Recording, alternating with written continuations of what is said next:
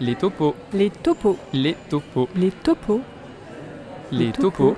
Par Merci Alfred. Les topos. Par Merci Alfred et American Express.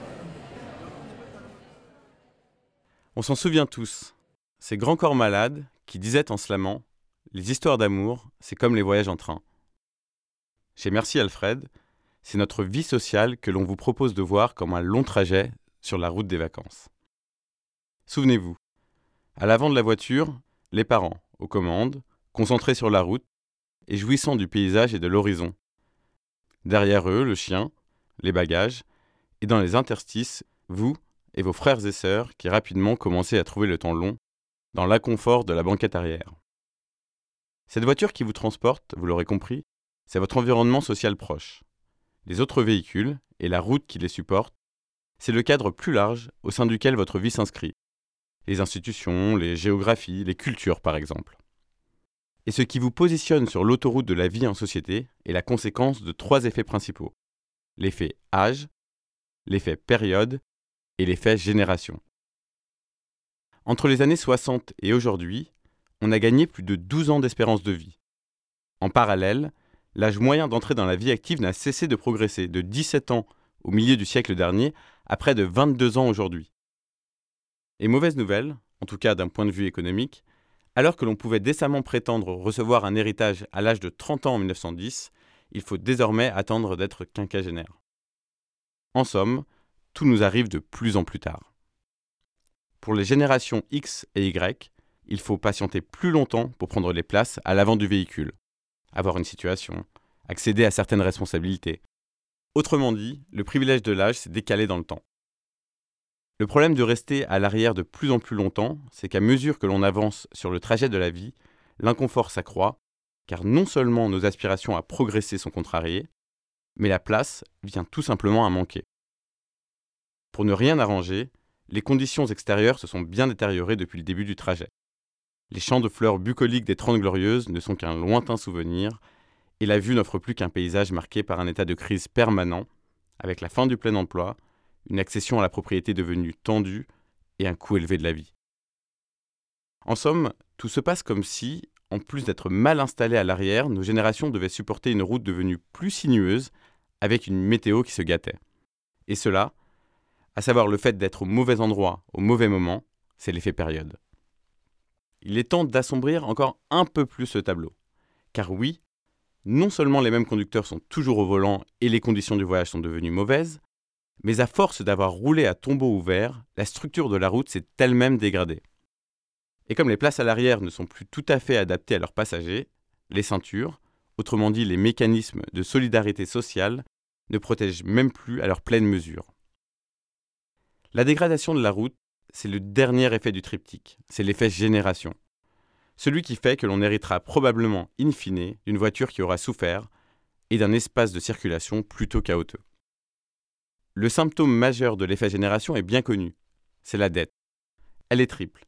Il s'agit d'une dette financière. En 20 ans, elle est passée de 60% à près de 100% du PIB, d'une dette sociale. Le système des retraites est à bout de souffle et la sécurité sociale subsiste tant bien que mal, réforme après réforme et d'une dette écologique. Le prix des matières premières a explosé au cours du siècle dernier, les pics de pollution sont de plus en plus intenses et fréquents. Dans les trois cas, le pire, c'est que la dette croît exponentiellement.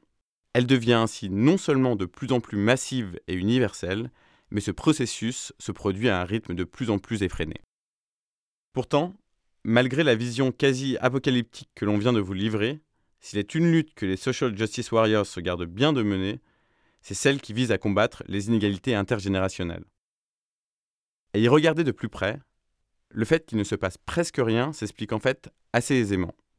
Primo, parce que les chauffeurs responsables de la situation sont encore au volant et qu'à l'arrière, on n'a généralement ni carte routière, ni GPS, ni même vraiment la route en ligne de mire pour pouvoir prétendre changer les choses. Quant aux chauffeurs en question, il s'agit de cette fameuse génération 68, aujourd'hui au pouvoir dans les sphères politico-médiatiques, maintenu là par un corps électoral qui lui ressemble. Oui, aussi surprenant que cela puisse paraître, l'âge moyen des votants en France est de 50 ans. Techniquement, nos démocraties sont donc des gérontocraties d'un bout à l'autre. Secondo, il faut bien comprendre que le peu que l'on voit de la route a été largement rafistolé au cours du temps, donnant l'illusion d'un itinéraire à venir moins pénible que ce qu'il est vraiment. Voilà entre autres le rôle des politiques monétaires souples des banques centrales et de l'accroissement non financé des dépenses publiques. Je sais, il n'en paraît rien à ce stade, mais ce topo n'est pas une longue parenthèse décliniste. D'ailleurs, on l'a intitulé Génération Yé. Et promis, cela ne relève ni de la méthode Coué, ni d'un ego générationnel mal placé. Si on l'a intitulé ainsi, ce sera mon tertio, expliquant pourquoi la révolution n'aura probablement pas lieu sur le terrain des inégalités intergénérationnelles, c'est avant tout parce que, finalement, il y a peut-être de vraies raisons d'espérer. D'une part, parce que nos générations conditionnent de plus en plus leur épanouissement, voire leur bonheur, à ce que l'on considère comme le haut de la pyramide de Maslow. La réalisation d'objectifs, le dépassement de soi, la création. Autant d'éléments qui échappent en bonne partie au contexte socio-économique difficile dont nous avons parlé jusque-là. D'autre part, parce qu'il n'y a pas que la dette qui croît exponentiellement, et heureusement, le progrès lui aussi, chaque jour, rebat les cartes et vient offrir des solutions disruptives à des problèmes anciens. L'économie collaborative en est une illustration parmi beaucoup d'autres. La génération Y, en anglais, c'est la Y Generation, celle qui se pose des questions, le why, et qui voit les contraintes héritées du mode de vie de nos parents comme de vraies opportunités. Au volant ou pas, il nous appartient de pouvoir être fiers du trajet des vacances que nous partagerons avec nos enfants. Et je vous laisse maintenant sur cette question. Des topos. Si on vous la donnait, prendriez-vous vraiment l'avis de vos parents? Par Merci Alfred.